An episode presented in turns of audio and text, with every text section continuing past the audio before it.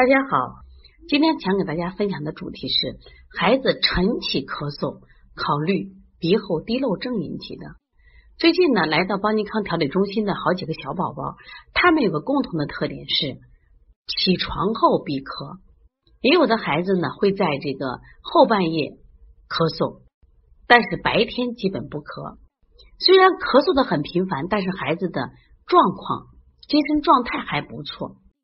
这些孩子家长呢，在来邦尼康调理中心之前，也到医院去治疗了，都以为是感冒引起的，也做了抗感染的治疗，吃了头孢或进行了什么抗生素的输液治疗。但是呢，在经过一两个星期的治疗后，仍然是咳嗽不止。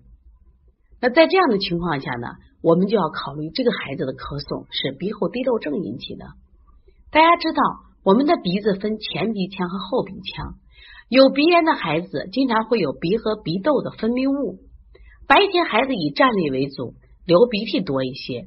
当孩子睡觉的时候，夜里是平躺，鼻涕会随鼻后倒流到咽喉部，刺激并引起气道的高反应状态，导致慢性咳嗽。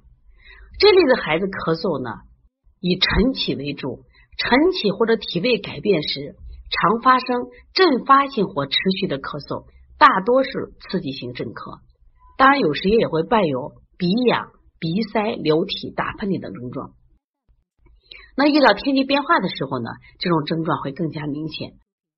还有呢，像如果这一类的孩子，他会还会出现什么呀？清嗓。他为什么会清嗓呢？因为他鼻腔的后分泌物不断的滴漏，刺激在咽喉，咽喉部有一种粘液附着的感觉。而且你仔细看这些孩子的咽喉壁，有时候会有一颗像痰，就粘白痰粘在那儿。其实那不是我们肺或脾上形成的痰，而是鼻涕倒流的形成的痰。所以患儿会不断的清嗓子，以缓解咽部的异物感。我们以为是咽炎，我们以为是抽动症，其实这个时候的清嗓不是，是他鼻涕刺激，但长时间刺激也会形成咽炎。我们的临床中发现啊，如果是孩子患了上颌窦炎，是他鼻涕是他咳嗽要多，就晨起的咳嗽要多；如果是额窦炎，他会流鼻涕的症状很明显。不管怎么样，就这孩子的鼻涕多和这个咳嗽多，不是感冒引起的，而是鼻炎引起的。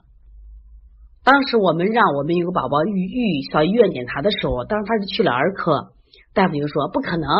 鼻炎怎么能引起咳嗽？其实，如果你到了耳鼻喉科的大夫，他就会给你这样讲：患鼻炎的患者，特别是鼻窦炎的这个患儿，他会出现这种晨起咳嗽。这个咳嗽一定是跟鼻炎有引起的。这个病呢，在西医里面有个名词说的很形象，叫鼻后滴漏引起的。所以说，我们的家长们啊，包括我们同行们也要注意了。如果你的孩子有过敏体质，如果你的孩子有鼻窦炎、鼻炎等疾病，在天气变化时咳嗽持续时间很长，那你就要考虑是否患有鼻后滴漏综合症，是以治疗鼻炎和腺样体为主，而不能以抗感染为主。那抗感染的治疗思路就是错误的。当然了，如果他有合并感染，那可以配一些抗感染的手法。那在我们小儿推拿调理中间呢，我们一般也是治疗鼻炎。第一个是健脾胃、益肺气，达到通窍的作用。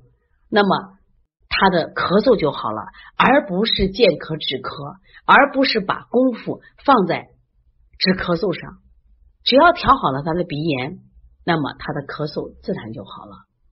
希望这个分享能帮到更多的家长和我们的同行们。